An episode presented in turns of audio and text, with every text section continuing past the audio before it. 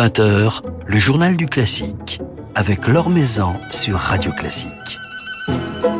Émission spéciale Festival de Pâques, avec le CIC, partenaire fondateur. Bonsoir à tous. Euh, troisième jour du Festival de Pâques d'Aix-en-Provence et troisième journal du classique dans notre studio du Grand Théâtre de Provence en compagnie de ceux qui font rayonner cette manifestation à travers les ondes et les écrans. Alors il sera tout à l'heure sur scène pour jouer la musique de Brahms avec François-Frédéric Guy. Jean-Jacques Cantoroff est avec nous ce soir à notre micro pour une petite demi-heure. Bonsoir. Bonsoir. Merci infiniment de passer un moment avec nous. Alors vous auriez dû jouer ce soir avec votre fils Alexandre, qui malheureusement n'a pas pu faire le déplacement jusqu'à Aix-en-Provence en cette période si particulière où tous les concerts euh, euh, sont bousculés. Les musiciens, vous êtes sans arrêt sur un fil dans, dans cette incertitude permanente. Comment arrivez-vous, euh, Jean-Jacques Cantoroff, à faire face à cette situation de, depuis quelque temps, depuis un an? Ah, ben, C'est difficile. On privilégie bien sûr tous les enregistrements, comme, comme tout le monde, parce que là, au moins, on, on part sur des, des bases de dates assez sûr. Mais euh, pour tout ce qui est concert, effectivement, ça vole en éclats de part et d'autre. Donc, euh, certains musiciens ont la chance de se rattraper un peu aux branches. C'est-à-dire qu'ils euh, ont tellement de propositions que finalement, ils peuvent jongler avec les dates et puis remplacer une date par une autre. Et il y en a d'autres qui souffrent malheureusement terriblement. Alors on se réjouit de vous entendre ce soir, Jean-Jacques Cantoroff, de vous entendre au violon, puisque vous êtes violoniste et chef d'orchestre. Vous avez privilégié ces dernières années la carrière de chef, mais vous êtes revenu au violon, vous avez repris le violon, vous l'avez rangé, vous l'avez repris euh, de nouveau. Qu'est-ce qui euh, vous a motivé à vous remettre à l'instrument ces dernières années? Alors c'est mon fils. Je m'en doutais. Oui, oui, c'est évident. Quand on, euh, on a à la maison un, pianiste de ce calibre, on a envie de, de partager Enfin, ça fait partie des, gens avec qui j'aurais regretté de ne pas avoir joué parce que j'aime euh, énormément son talent. C'est pas parce que c'est mon fils, simplement parce qu'il a une, une, voix très très personnelle et donc euh, il m'amène, il me fait rêver, il m'amène dans des horizons qui sont pas du tout ceux auxquels j'étais habitué et donc euh, voilà, c'est un bonheur de pouvoir partager ça.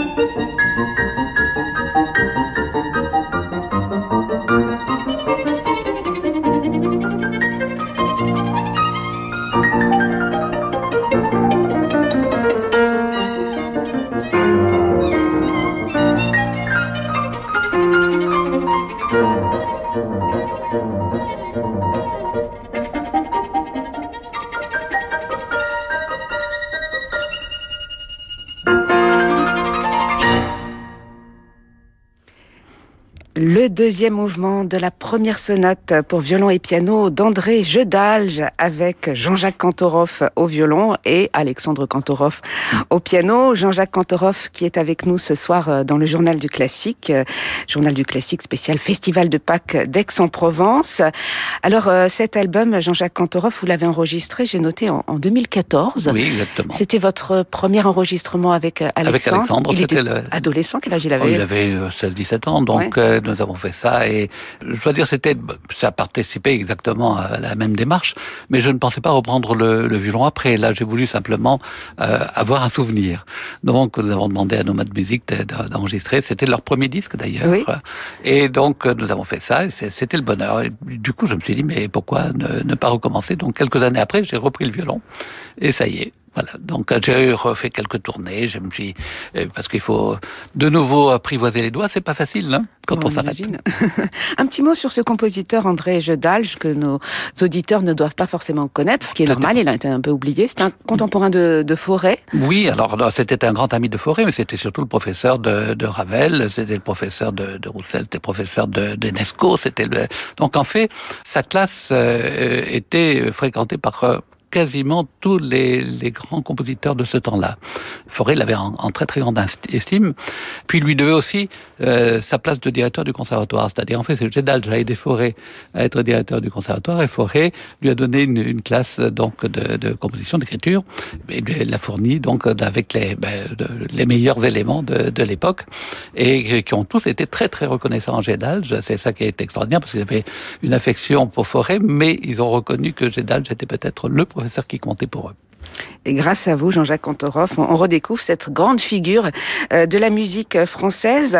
Alors depuis cet album en 2014, vous avez euh, beaucoup joué et enregistré avec votre fils Alexandre euh, de la musique française, notamment. Il y a eu ce disque 500 multi-récompensé, l'intégrale des concertos, la musique de Liszt également, entre autres. Vous jouez avec lui en tant que violoniste, mais également en tant que chef d'orchestre, avec notamment le Tapiola Sinfonietta. Est-ce que vos rapports changent avec votre fils selon que vous soyez son partenaire ou son chef? Non, pas du tout. C'est-à-dire qu'on a les mêmes échanges, les mêmes. Euh, bon, on parle ouvertement de ce qu'on souhaite, ce qu'on désire. Il n'y a aucun problème. On fait comme de la musique de chambre et c'est un partage de tous les moments. Donc, euh, ces idées deviennent les miennes comme les miennes les siennes, euh, éventuellement. Certaines fois, on peut être en désaccord, mais on essaye toujours de trouver le partenariat. Mais ça se fait très vite et on peut tout dire, euh, même si c'est son fils et qu'on l'aime très fort, euh, quand il y a des choses euh, plus compliquées. Absolument, et puis lui aussi, il, peut tout me dire. Alors, Jean-Jacques Kantorov, vous continuez à, jouer régulièrement. Vous étiez d'ailleurs il y a quelques jours encore avec votre fils Alexandre Adoué pour un, concert dont nous entendrons un petit extrait demain, puisque à l'occasion de, ce concert, vous avez créé une œuvre d'Élise Bertrand, toute jeune compositrice, sa Sinfonietta, et nous en entendrons un, extrait demain. Comment l'orchestre de Douai, dont vous êtes euh, le chef principal, a-t-il surmonté euh, cette période? Il a arrêté de jouer pendant de longs mois Oui, il a arrêté. La Donc, nous avons fait au mois de novembre dernier un enregistrement d'œuvres de Wismer et depuis l'orchestre n'avait pas joué. Donc c'était la reprise c'était le bonheur euh, total. En plus, c'était un beau programme parce que euh, Alexandre jouait le deuxième concerto de Saint-Saëns pour la première fois de sa vie, donc euh, puisque nous allons l'enregistrer. Et puis il y avait la deuxième symphonie donc de Tchaïkovski, qui était la symphonie préférée de Rostropovitch. Et pour commencer cette œuvre extraordinaire, nous avons commandé à Elise Bertrand. C'est la première œuvre pour orchestre qu'elle écrit. Et bon, j'ai eu la chance de la rencontrer comme étudiante en tant que violoniste, et tout de suite elle m'a présenté ses partitions, j'étais tout à fait convaincu que c'était un grand, un énorme talent. Donc voilà. Eh bien, elle sera avec nous à notre micro demain et nous entendrons un extrait de sa Symphonietta. Alors, j'aimerais qu'on parle d'un autre orchestre, Jean-Jacques Kantorov, auquel vous êtes toujours lié. Vous en avez été pendant 20 ans le directeur musical. C'est le Tapiola Symphonietta, une magnifique phalange finlandaise euh, avec laquelle vous avez enregistré euh, de nombreux albums euh, que l'on diffuse d'ailleurs régulièrement euh, sur l'antenne de, Radio Classique. Qu'est-ce qui vous lie à cet orchestre? Qu'est-ce qu'il représente pour vous et comment en décririez-vous l'esprit, l'identité? Alors, je parle très souvent de famille quand je parle d'orchestre, mais surtout quand on est resté aussi longtemps. Euh, je dois dire, cet, euh, cet orchestre a, été formé trois ans avant que je ne le prenne par Panoula, euh, qui était, le, bien sûr, qui est le, le grand professeur de, de, direction, qui avait fait un orchestre tout à fait atypique parce qu'en fait, il y avait un orchestre de, de cordes et un quintet avant. Donc, euh, en fait, il n'y avait qu'une seule œuvre jouable pour cet orchestre, c'est une œuvre d'Onéguer qui, qui est exactement l'effectif. Il n'y avait rien d'autre. Mais bien sûr, il fallait des, des supplémentaires. Il a fallu travailler euh, sur le, fait de, fournir les pupitres, donc travailler au corps euh, les décideurs, euh, donc la mère de, de Tapiola, qui a finalement souhaité agrandir cet orchestre qui est devenu donc un, orchestre formation Schubert. Et donc le second chef, ça a été Osmo Fanska, donc qui est célèbre puisque c'est le, le, grand chef de, de, la maison Bis, qui est au Minnesota, qui est à Hong Kong maintenant, donc c'est un grand chef international. Et euh, voilà, donc moi je suis intervenu au bout de la troisième année et ça a été un, peu une formation parce qu'il fallait former les cordes. Voilà, on a travaillé sur le son, on a travaillé pas comme moi comme enseignant, mais du moins euh, j'ai été quelque part le parrain du, son de l'orchestre et nous avons euh, fait un répertoire qui, était très formateur.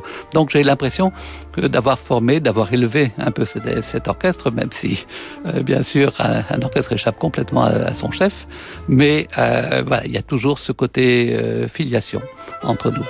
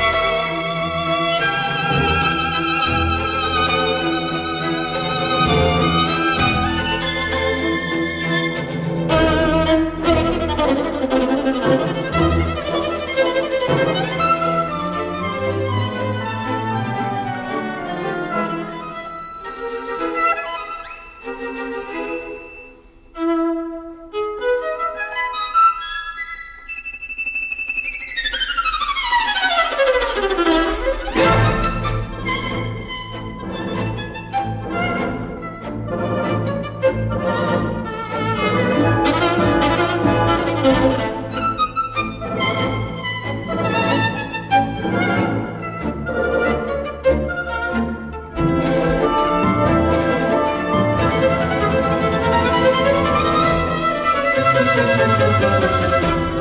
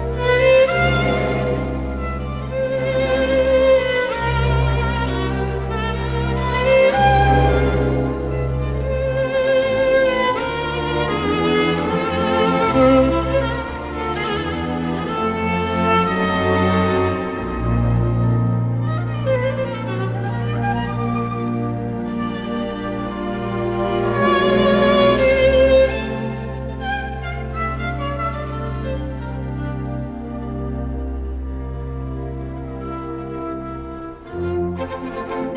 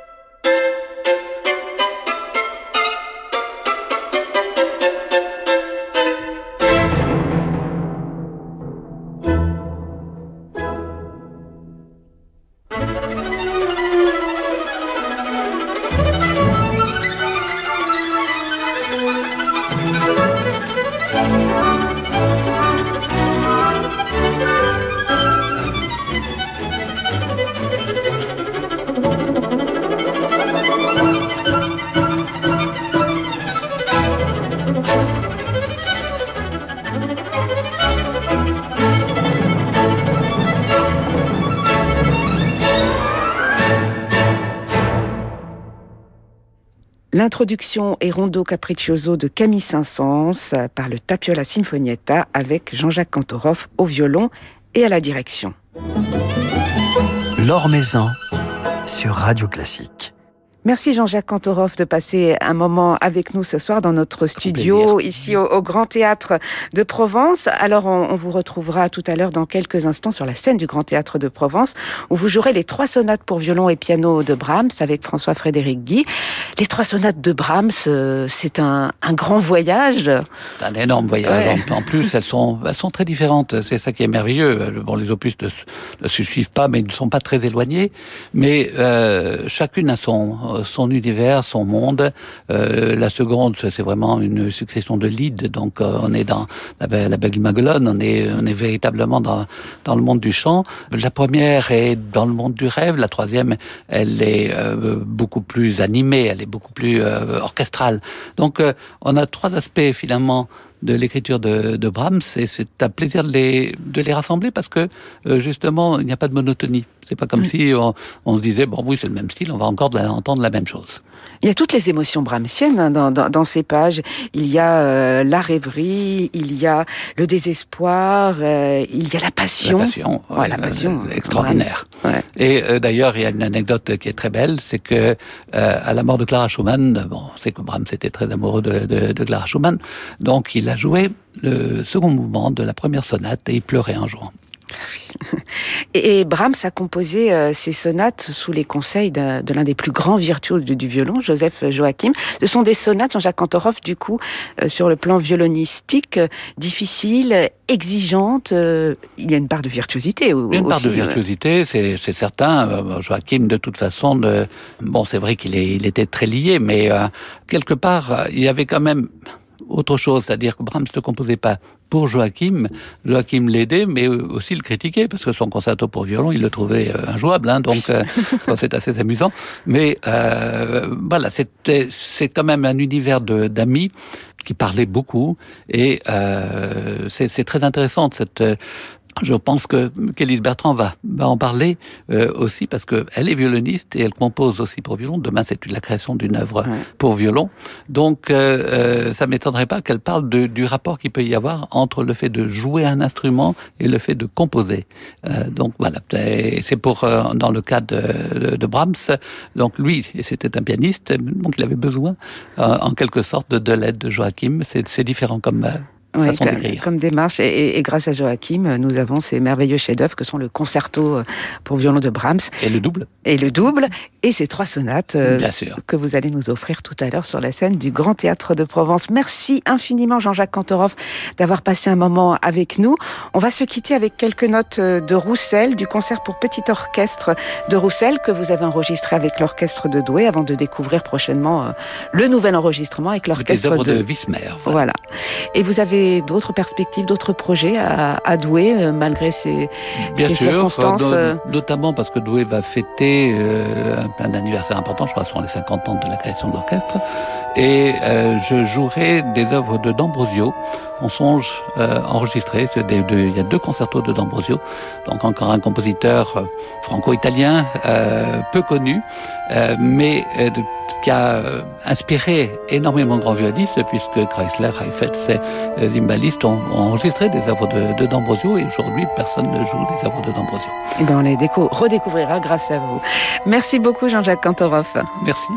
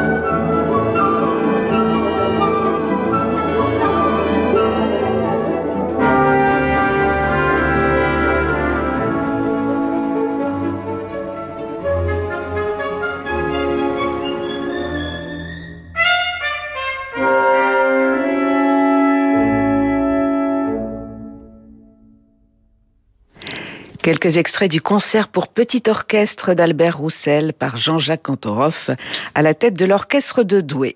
Voilà, c'est la fin de ce journal du classique spécial Festival de Pâques. Demain, nous serons en compagnie de la violoniste et compositrice Élise Bertrand et du pianiste Tanguy de Villancourt. Et dans un tout petit instant, c'est au violon que nous retrouverons Jean-Jacques Cantoroff en compagnie de François-Frédéric Guy dans les trois sonates pour violon et piano de Brahms en direct sur Radio Classique.